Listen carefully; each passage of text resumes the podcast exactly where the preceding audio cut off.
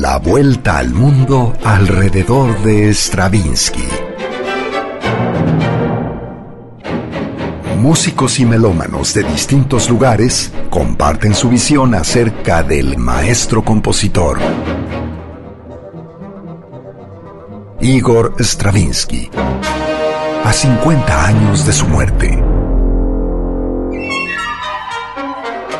La compositora, productora de radio, promotora cultural y profesora de composición Ana Lara estudió composición en México con Mario Lavista y en Polonia con Vladimir Kotonsky. Su obra es programada con frecuencia en México, Europa y Estados Unidos. Para mí Stravinsky es como el Picasso de la música, un compositor con un genio impresionante, con una capacidad de transformación en donde Cambia de estilo, pero siempre se escucha la esencia de Stravinsky y siempre es genial.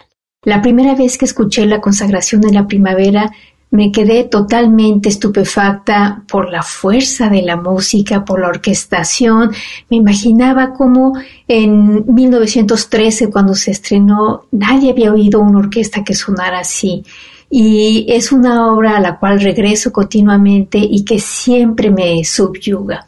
En otro estilo completamente distinto, en su estilo neoclásico, tengo dos obras favoritas. Una de ellas que es la Sinfonía de los Salmos y la segunda obra es el Edipo Rey. En todo caso, pienso que Stravinsky está siempre con nosotros, los compositores, los músicos, y aunque uno no quiera reconocerlo, creo que en todos nosotros hay algún momento que evocamos de una manera u otra el espíritu de Stravinsky, y más de una obra del siglo XX y XXI tiene una enorme influencia, sobre todo de la consagración de la primavera.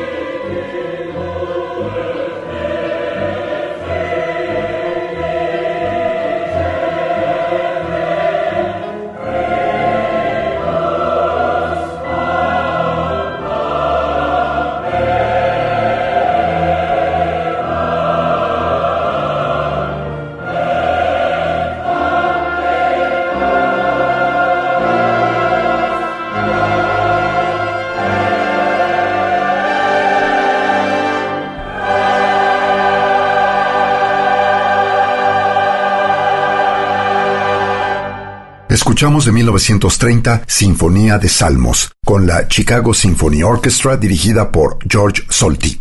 Agradecemos la colaboración de Carlos Sánchez para la realización de esta serie. Igor Stravinsky, a 50 años de su muerte, la consagración continúa.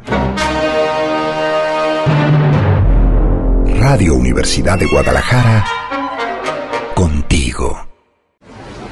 Peatones, ciclistas, los del transporte público, automovilistas, motociclistas, ciclistas compartiendo el espacio público en ciudades para las personas. En ciudades para las personas. personas. Pedaleando con mi bicicleta al compás del viento sin espera. Inicia Vírula Radio. Aquí hablamos de bicicletas, ciudad y su movilidad. Debatimos, cuestionamos y repensamos el concepto de ciudad y la movilidad. Y la movilidad, y la movilidad. Hashtag pedalea con frecuencia. Inicia Vírula Radio.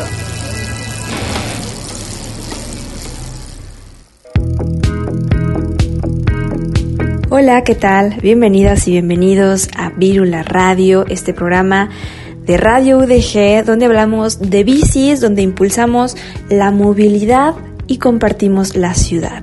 Hoy estamos en vivo y al aire por la frecuencia de Radio UDG. Estamos de vacaciones, felices Pascuas. Espero que estén eh, pues disfrutando de estos días libres o semilibres donde la ciudad está un poco más vacía eh, y que hayan aprovechado también para salir a rodar eh, recordemos que seguimos en estado de, pandemia, no hay que bajar la guardia, hay que seguir quedándonos en casa, hay que seguir utilizando la bicicleta porque es un modo de transporte que, bueno, no nos expone al contacto tan cercano o tan próximo a otra persona y, bueno, además de eso es sustentable, evidentemente, ¿no? El día de hoy tenemos otro especial para ustedes donde tenemos entrevistas que ya hemos escuchado previamente y queremos volver a escucharlas y compartirlas con ustedes. Yo soy Grecia Hernández, en el control operativo y producción mi compañero Sebastián Cecillón. Pueden encontrar a Virula Radio en redes sociales Estamos en Facebook, en Twitter y también en Instagram, así tal cual como Virula Radio. Ahí estamos subiendo y compartiendo contenido. Eh, las entrevistas también las pueden encontrar en el Instagram TV eh, y bueno, escucharlas y compartirlas también. Vamos comenzando con esta entrevista que tenemos eh, cuando platicamos con Luis Maldonado sobre el robo de bicicletas y la estrategia que él está pensando para pues mitigar este impacto, ¿no? Tener también ahí eh, mapeado eh, en qué zonas de la ciudad se están robando más las bicicletas, en qué meses y bueno, él está haciendo un gran trabajo. Vamos a escucharlo y regresamos con más aquí en Virula Radio. Descubre la ciudad y deja el automóvil. El automóvil. Camina, corre, pedalea, disfruta los espacios públicos. Los espacios públicos. Al aire y en toda la ciudad. Virula Radio al aire. Y en toda la ciudad.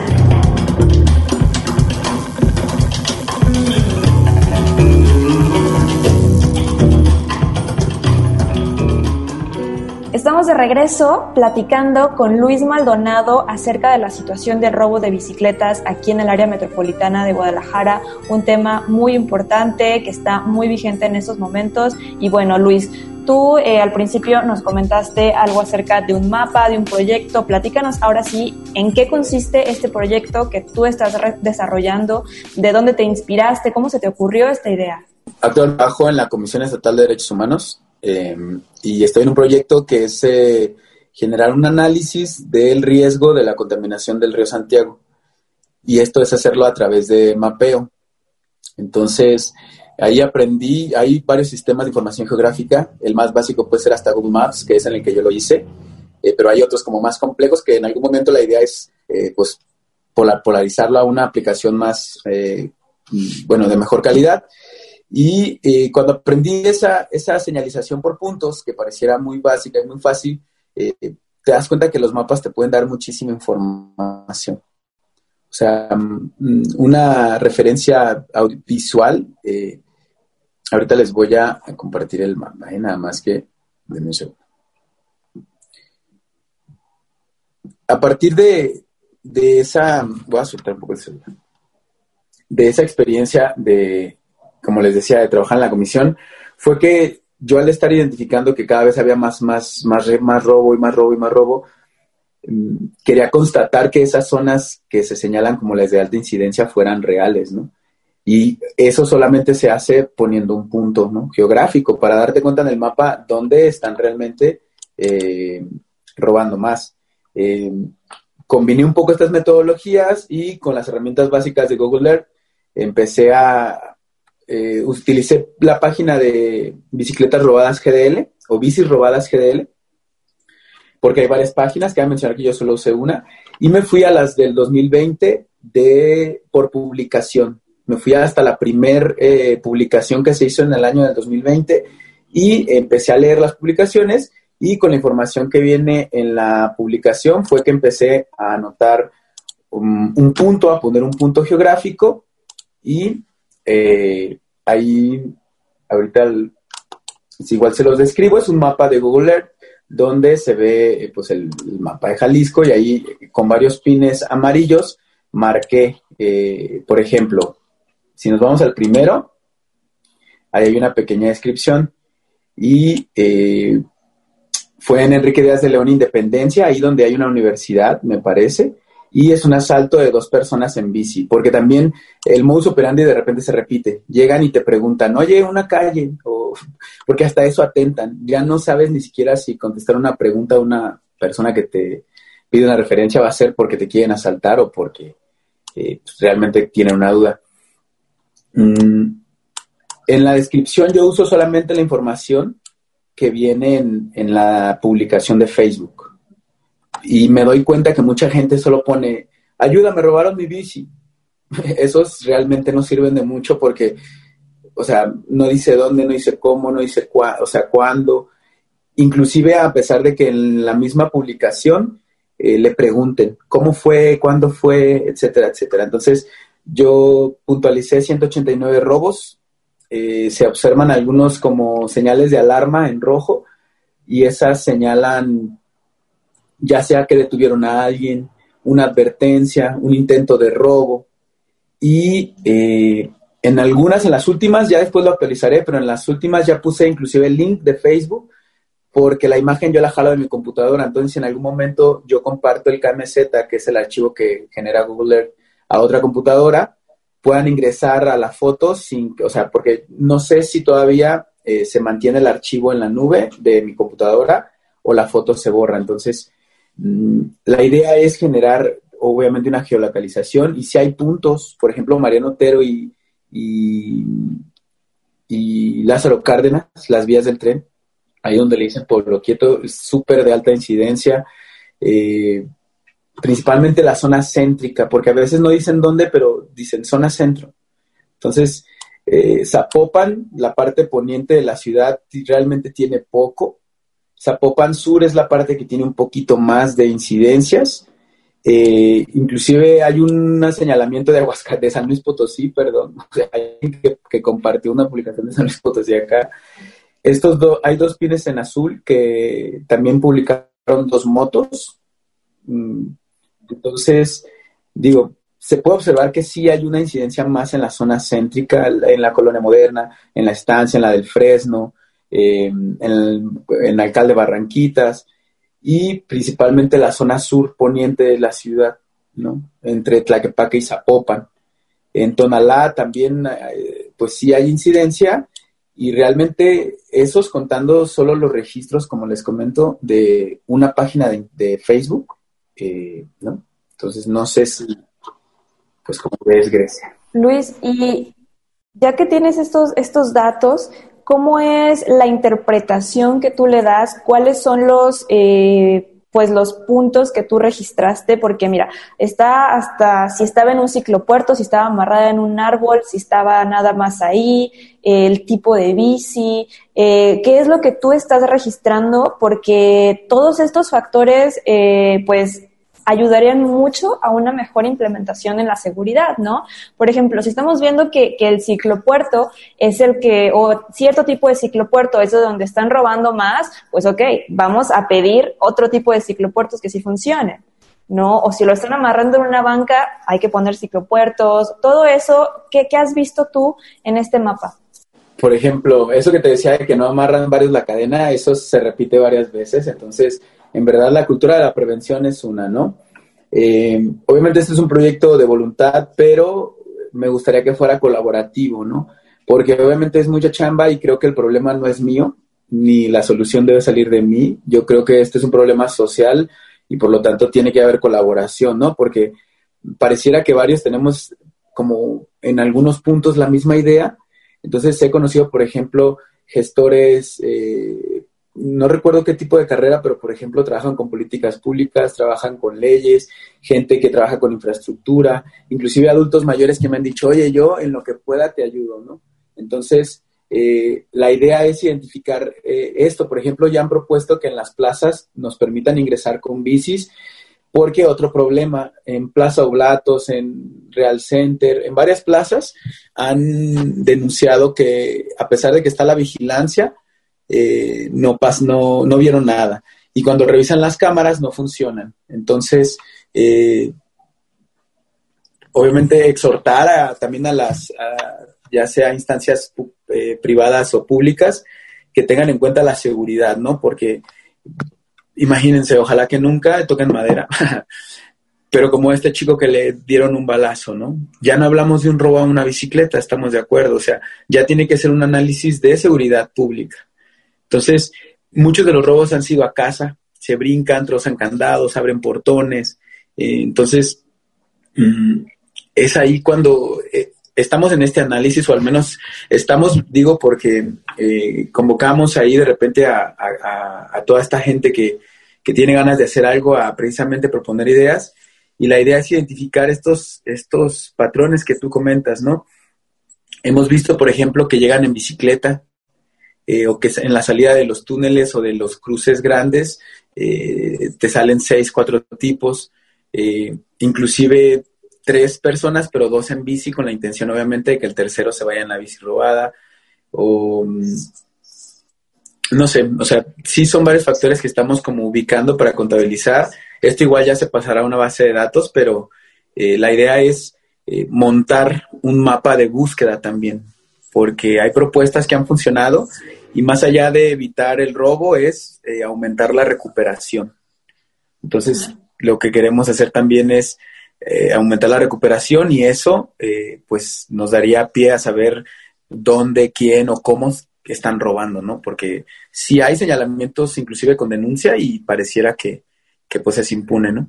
Claro, hasta es un desincentivo para moverte, ¿no? Mejor dices, me compro un carro o me voy en otro modo de transporte. Luis, hace unos momentos tú comentabas algo sobre la recuperación de bicicletas.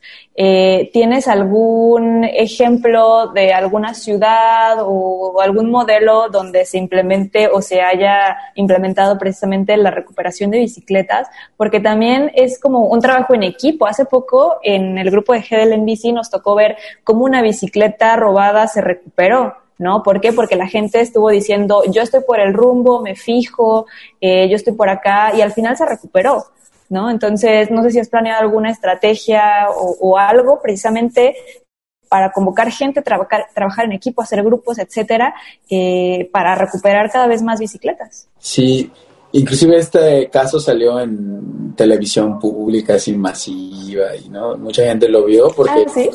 sí salió ahí con una grande cadena de televisión. Pero en el décimo Congreso eh, Nacional de Ciclismo Urbano eh, fui a presentar una pechacucha de la RUM precisamente y ahí yo escuché una pechacucha de un compa que ya por ahí estoy también consiguiendo el dato que tenía un, proyecto así, no recuerdo si fue en Aguascalientes mismo o en, donde él a través de este tipo de grupos hacía una búsqueda, ¿no? En cuanto robaban la bici, él hacía una notificación y aumentaba el número, de, esa fue su exposición, ¿no? Aumentó el número de recuperación de bicicletas, entonces eso hacía sentir de alguna manera que roba más vigilado, ¿no? Porque hablar de erradicar la robadera, pues bueno, ¿no? creo que estamos eh, por otro lado. Hablar de poder recuperar esas bicicletas creo que es un poco más factible, ¿no? Entonces, esta propuesta a mí me gustó muchísimo y siempre se me quedó en la cabeza. Y cuando empecé a notar esta incidencia de robos, un robo diario, dos robos diarios, eh, fue que por ahí puse una, el 22 de octubre, ahora que estuve revisando esto, eh, fue el 22 de octubre cuando lancé esa, ese mensaje en Facebook. Algunas personas respondieron, hice un grupo, le puse Operación Rescate, pero como muy, muy así de, ni siquiera es un nombre oficial, solamente les dije a ellos que, que bueno, es, era provisional y les propuse ahí una, estrategia, se han nutrido con la opinión de varios y la idea es generar una búsqueda por polígonos. Eh, si te roban tu bici en Real Center, por ejemplo, que está por el lado poniente de la ciudad, eh, y al lanzar una notificación y tú te das cuenta y estás cerca del área, pues nada cuesta, ¿no? Echar un vistazo, tampoco digo que salgan a buscar, eh, que ya hay niveles, ¿no? Hay gente que sí podría salir, adelante, pero eh, con echar un vistazo en la calle creo que muchos podemos ayudar y eh, lo ideal es que sea instantáneo, ¿no? Para aumentar el número de recuperación esto, la idea es hacer un mapa de personas como aliados, se puede decir que estemos como al pendiente de este tipo de cosas. Este mapa obviamente sí es cerrado por la información, no se necesitan datos concretos, por ejemplo, yo no doy mi dirección, solamente digo, yo vivo entre Santa Marta y San Pablo.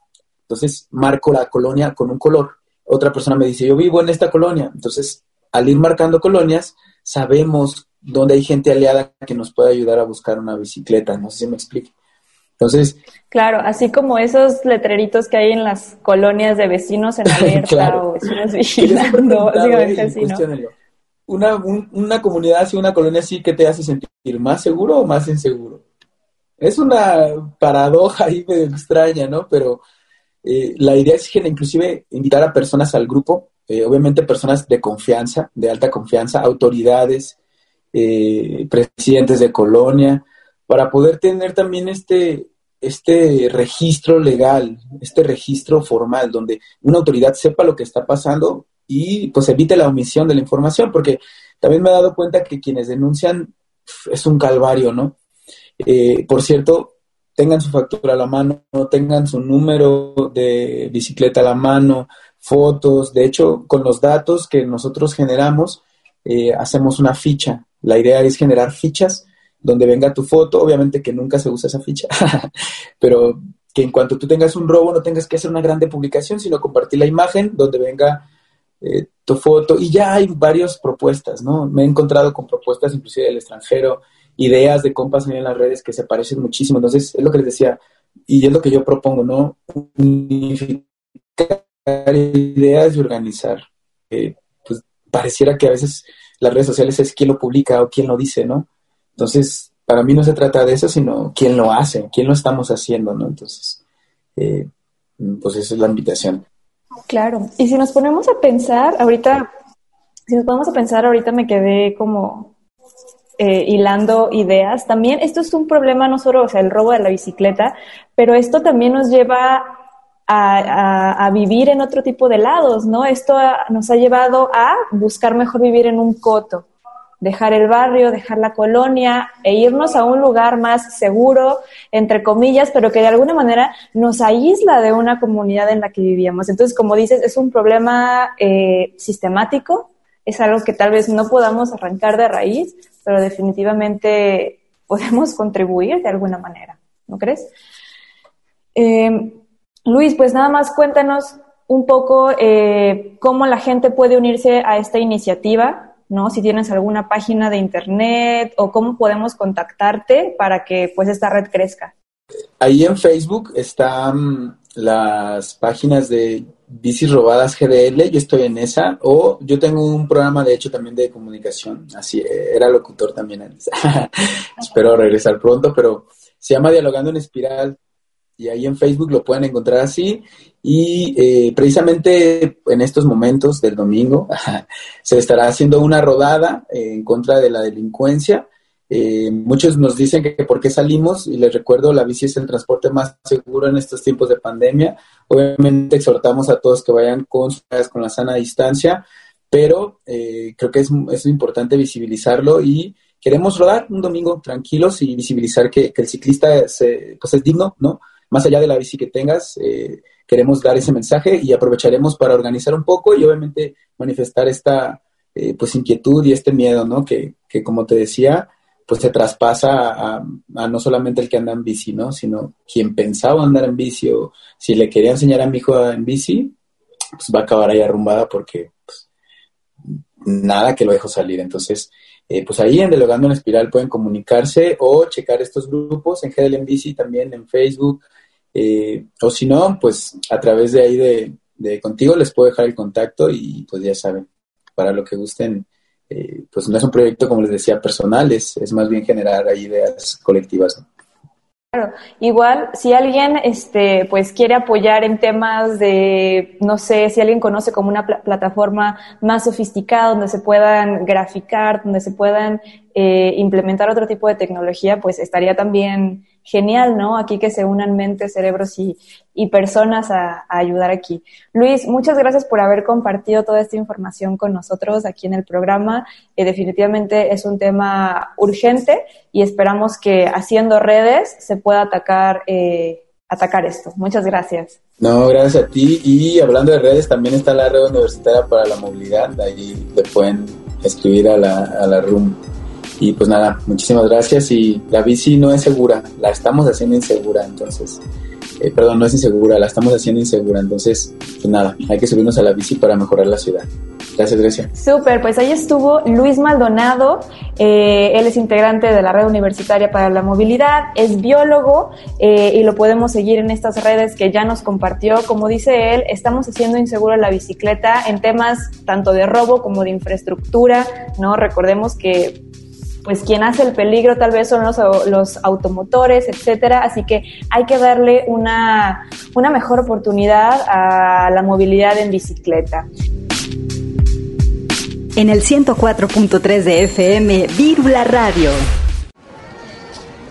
Queremos movilidad no motorizada. Limpia y sustentable las ciudades cambian y nosotras, las personas, caminamos, pedaleamos y nos movemos con ellas. Escuchas las frecuencias de Virula Radio.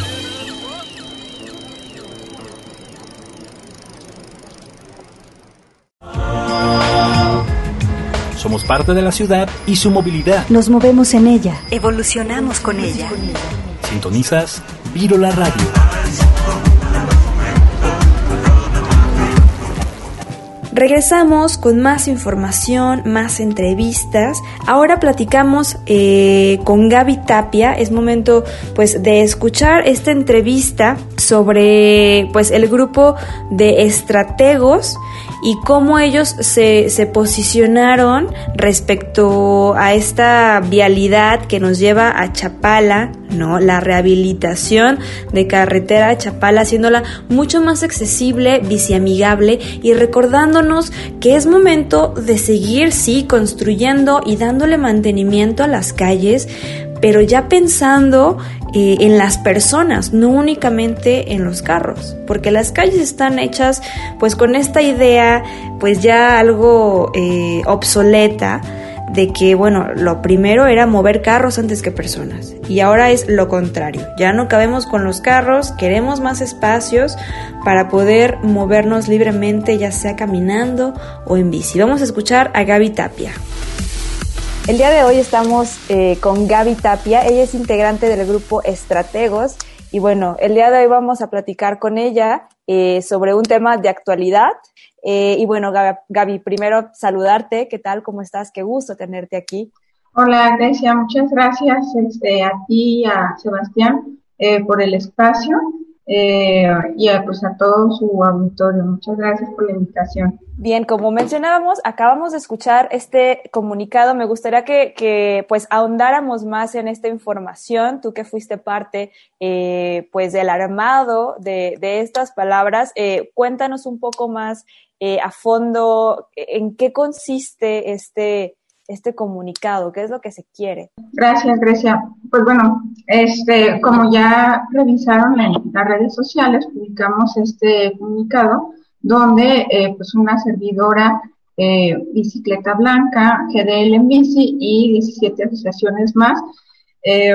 pues bueno, estamos haciendo un llamado a las autoridades, en específico a la Secretaría de Comunicaciones y Transportes, para que consideren la construcción de una ciclovía eh, paralela a la carretera Guadalajara-Chapala. Eh, pues bueno, sabemos que en esencia esa, esa carretera es, eh, es, jurisdicción federal, entonces en ese sentido, pues el gobierno federal pues es quien deba de, de atender esta solicitud, ¿no? Y pues bueno, sabemos que en esa en esa vialidad, históricamente, pues ha habido eh, muchas personas que se trasladan eh, a través del transporte público y medios no motorizados. En ese sentido, pues surge a partir de aquí lo que es el, comunicado cuando Secretaría de Comunicaciones y Transportes, Delegación Jalisco, pues anuncia que que se realizarán eh, trabajos de mantenimiento en esta, en esta vialidad y en la descripción, pues bueno, dice eh, rehabilitación como restitución de la estructura de pavimento. Esta, esta primera eh, tramo que, van a hacer el mantenimiento va desde Anillo Periférico hacia el Aeropuerto Internacional Miguel Hidalgo. Entonces, pues bueno, en, en el proyecto no, no viene eh, planteado o proyectado lo que es una ciclovía y eh, pues espacios eh, que le brinden seguridad pues a las personas que se trasladan y que viven pues en, en los entornos de esta vialidad.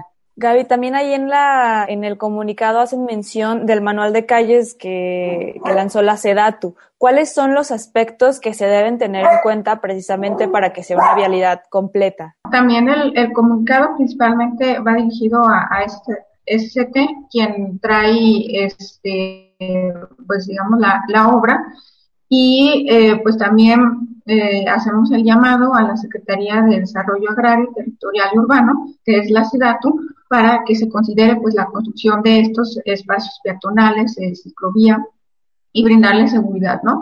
Entonces, eh, pues bueno, sabemos que SCT en esencia eh, lo que hace es realizar eh, o, construir para carreteras para conectar pues un poblado, localidades, ciudades, digamos a nivel federal, ¿no? Pero eh, pues bueno, ya el contexto de esta, de esta vialidad ha cambiado eh, bastante. Eh, podemos poner el ejemplo, pues, que ya los municipios, incluso Extrahuacán de los, membrillos, de, los membrillos, ya forma parte del área metropolitana de Guadalajara. Entonces, todo ese tramo no puede ser considerado como una carretera debido pues al, contexto ¿no? que, está cambiando. También en el comunicado mencionábamos que hay 24 mil habitantes eh, alrededor de, de, esa vialidad, las cuales en su mayoría se, trasladan a sus eh, o, hacen sus traslados cotidianos este, a través del transporte público eh, y de medios no motorizados como es la, la bicicleta, ¿no? En ese sentido, pues ya, ya tenemos una una base en decir pues que ya no debe de ser considerado como una carretera, sino como una calle. ¿Y eh, qué menciona este manual eh, de la SEDATU sobre cuál cómo deberían de ser las calles seguras? Pues bueno, es ofrecerle infraestructura eh, segura a todos los medios de, transporte, ¿no? Desde, eh, claro, el, automóvil, desde el transporte público, desde los medios no motorizados este, como es la, la bicicleta, pues el patineta y también para los peatones, ¿no? Que, debería de haber eh, este, cruces peatonales seguros para que eh, las personas puedan eh, cruzar o pasar la, la, vialidad a nivel de, de, la misma de la misma calle, ¿no? Entonces, eh, pues eso es lo que eh, solicita, es lo que exigimos en este comunicado para que se considere pues esta infraestructura eh, que le garantiza la seguridad a todas las habitantes de, de la zona y pues sobre todo permite este, garantizar el derecho a la movilidad. Claro, y eso es súper interesante porque muchas veces ni siquiera eh, pues dimensionamos la importancia de tener calles dignas para todas las personas en cualquiera que sea el modo en que nos transportemos, ¿no? Eh, tú personalmente, ¿por qué crees que esto es importante y qué beneficio le traería a, nuestra ciudad, ¿no? Sabemos que es una zona de mucho movimiento, eh, muchas personas se trasladan ya sea para trabajar, a sus casas y demás, entonces, ¿cómo, cómo sería esta, eh, incluso cómo cambiaría las dinámicas de movilidad de las personas que, que, este, que viven por allá o que trabajan por allá? Sí, claro. Mira, este, como ya te mencionaba, debería de ser una vialidad eh, completa con toda esta infraestructura y, eh, pues bueno, eso también le, le garantiza la, la, seguridad al momento de trasladarse. Eh, tenemos datos este, de blanca y de pasos blancos que, eh, pues bueno, por ejemplo, Pasos Blancos tiene registrado desde el año 2018 a, a la fecha 21 personas atropelladas, ¿no? Entonces, eh, el no, el, el hecho que no cuente esta vialidad con infraestructura segura, pues bueno, eh, vulnera eh, demasiado a, a, las personas que se trasladan por otros medios que no es el, el automóvil y que incluso pues también sabemos que es una vialidad con una tasa alta de, de siniestralidad, ¿no? Entonces, eh, mencionaba que Pasos Blancos tiene identificado 21 eh, personas atropelladas, de las cuales 9 han sido lesionadas y 12 eh, afortunadamente han sido fallecidas, ¿no? Entonces creo que es un dato alarmante. Y por otro lado, Bicicleta Blanca tiene identificado desde el año 2009 al 2019, no, perdón, al 2020, que ha habido eh, 12 fallecimientos de personas que viajaban en bicicleta eh, sobre esa, esa arteria. Y pues bueno, eh, se, puede revisar este, en el mapa de siniestralidad que tiene este colectivo de bicicleta blanca, que, eh, por ejemplo, en el cruce de la carretera Chapala, eh, a la entrada del aeropuerto, pues hay hasta cuatro fallecimientos, ¿no? Por, este, que, viajaban en, en, bicicleta. Entonces, eh, creo que el incorporar infraestructura va a permitir disminuir eh, estos, esta siniestralidad. Sí, y es que la infraestructura también nos educa y nos obliga a, a, usarla correctamente, ¿no? Si hay una infraestructura donde está bien fácil pasar en carro nada más, pues eso vamos a hacer. En cambio, si hay infraestructura en donde se comparte el espacio para caminar, para andar en bicicleta, pues bueno, nos están obligando a hacer eso, lo tenemos que hacer. Entonces, yo también creo que pues la infraestructura es un, es un punto importantísimo, uno para atraer viajes, para mejorar también cuestiones de seguridad vial. Eh, así que pues esperemos que esto prospere. Después de haber entregado y de haber hecho este comunicado, eh, cómo es que se organizan o se piensan organizar las organizaciones, valga la redundancia, de la sociedad civil eh, para seguir pues dando lata, impulsando este, este tema, ¿no? Porque muchas veces las autoridades pues sí, lo recibimos, qué padre, y ya se nos olvida. Entonces, ¿cuál es su estrategia? La estrategia que estamos siguiendo es, una, haberlo lanzado a través de, de nuestros medios, eh, compartirlo, que, que, nos ayuden por ahí este, la, la audiencia, es, les, les, pedimos a nuestros amigos eh, que lo compartieran para que eh, pues llegara a las autoridades. Sin embargo, eh, también se va a entregar una este, este comunicado directamente a Secretaría de Comunicaciones y Transportes, a la SEDATU y a IMEPLAN, para que eh, pues se considere y pues seguir este luchando, ¿no? Para que se proyecte y se construya una vialidad segura, pues con, como bien mencionado, pues con toda la, infraestructura adecuada, ¿no?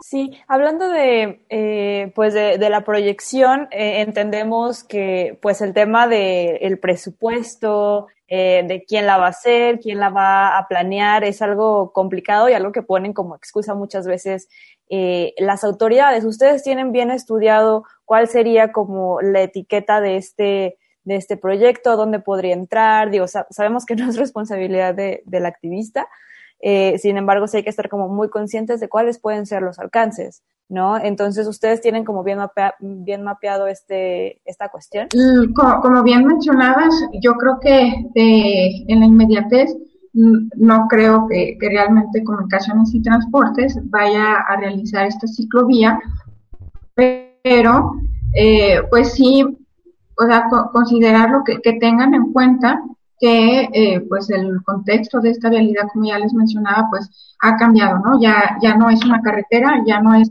eh, una vialidad que, que si bien este, se, se traslada pues bastante carga pesada, pues ya, ya viene siendo una vialidad urbana, ¿no? Entonces hay que tratarla como tal y eh, la, intención de este comunicado es justamente que, que a ver pues que hace falta esta infraestructura que pues no nada más eh, en esa vialidad se trasladan eh, los vehículos pesados y los vehículos automotores, sino que también eh, volteen a ver que, la movilidad o el traslado pues es de, de las personas, no, no de los vehículos, ¿no? Entonces, eh, pues tenemos la intención de que pues por lo menos mm, permita este SCT eh, que la injerencia de, eh,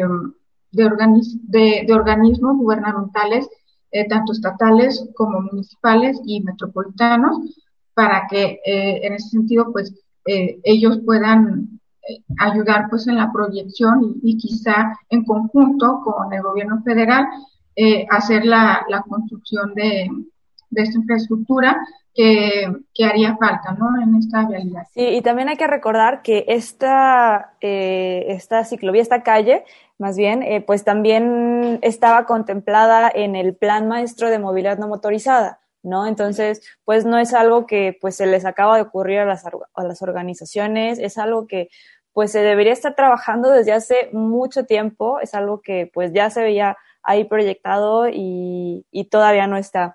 Ahorita mencionaste algo que también es como muy interesante, eh, que es la expansión de las ciudades, cómo nos está obligando a modificar las vialidades.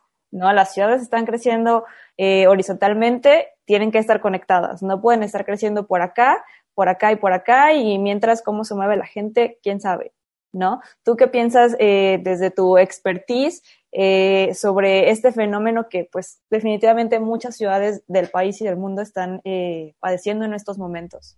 Sí, pues como bien mencionabas, este, afortunadamente pues las ciudades, aquí en el caso específico del área metropolitana de Guadalajara, pues ha crecido de manera horizontal. ¿Y por qué sucede esto? Pues bueno, porque pues ya se permite la, construcción de, fraccionamientos en las orillas de, eh, pues de, de la periferia de la ciudad y pues bueno, poco a poco se va expandiendo, ¿no? Y pues sucede esto que eh, pues las vialidades que fungen como carreteras, pues bueno, las obligan a convertirse en eh, calles urbanas, ¿no? Y pues bueno, también ¿por qué sucede eso? Pues porque muchas de las veces eh, los expulsan eh, la, la, misma, eh,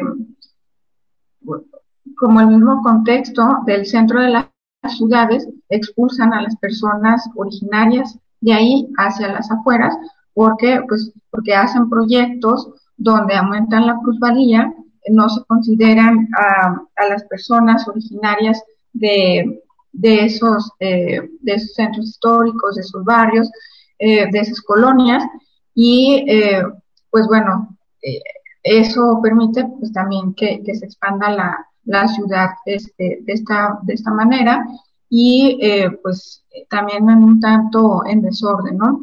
Entonces, podemos ahí, pues, pues, revisar que, no sé, las fraccionadoras o las personas que deciden irse a vivir a la ciudad no consideran los servicios básicos, el equipamiento que debe de garantizar el gobierno hacia esos lugares donde se están yendo a vivir, ¿no? Y entonces, ¿qué sucede? Pues bueno, que no hay transporte público, no, no hay este abastecimiento de agua, es, no, no hay este abastecimiento de luz o todos los servicios básicos, equipamiento que, que debe de tener pues un lugar donde, donde es, ciudad y se desarrollen las personas, ¿no? Entonces, eh, bueno, yo creo que, que debería de, estar planificado eh, de, de, una forma que se piense en, en las personas, eh, que se hagan proyectos invitando a las personas, considerándolas, saber cuáles son sus necesidades para que se puedan realizar proyectos pues que no permitan la expulsión, ¿no? Y eh, en ese sentido pues, también que no generen eh, gentrificación, que es cuando eh, un, grupo de estratos eh, o de, de, ingresos más, más altos pues van a vivir a esas zonas donde se están eh, rehabilitando. Entonces, pues yo creo que, que sería pues involucrar a, las personas en, en todos los, proyectos para que no exista pues este, este tipo de situaciones donde se expulsen y permitan más la expansión de las ciudades. Así es, eso, eso es un tema súper extenso, ¿no? La gentrificación, porque la movilidad juega un papel importantísimo también en este fenómeno, ya sea dentro de las zonas que se están, eh, que están expulsando, como de las zonas a las que se están yendo las personas, ¿no? Las periferias, por ejemplo, eh, cómo no hay transporte público, cómo te están obligando a adquirir un automóvil, eh, cómo no hay acceso a una movilidad segura en bicicleta. ¿Por qué? Porque, pues, están simplemente desconectadas las zonas, ¿no? Y ya sea en las zonas gentrificadas, pues las bicis públicas, las bicicletas, incluso el robo, ¿no? Ok, se está disparando el boom de las bicicletas, pero ya veíamos en programas pasados aquí cómo, cómo está el robo fuertísimo de bicis aquí en la ciudad. Entonces, es como un momento como muy este, contradictorio el que estamos viviendo. Sí, estamos invitando a la gente a andar en bicicleta, pero no hay vías seguras, eh, no hay eh, seguridad para amarrar tu bicicleta en un ciclopuerto, cosas súper básicas. Entonces, bueno, creo que este es un tema que, que nos da para mucho y también es bien, bien interesante. Creo que es de los que, de los que más me gusta. Gaby, este, ¿algo más que quisieras agregar? Eh, sobre este comunicado, estas acciones que ustedes van a estar haciendo nada más exigir una respuesta por parte de las autoridades eh, que ojalá lo, lo, tomen en cuenta, que, que se den o que consideren y que, que se den cuenta pues eh, que eh, pues la vialidad ha cambiado su contexto, ha cambiado este, la, las formas de movilidad alrededor de, de la zona, que ya no es este pues una, una carretera, ya no nada más circulan puros vehículos, sino también están es, eh, personas, ahí viven personas, eh, hay, que, hay que pensar en, en, ellas, hay que construir a partir de, de, las personas y no a partir de eh, los medios de, de, de, transporte motorizado, ¿no?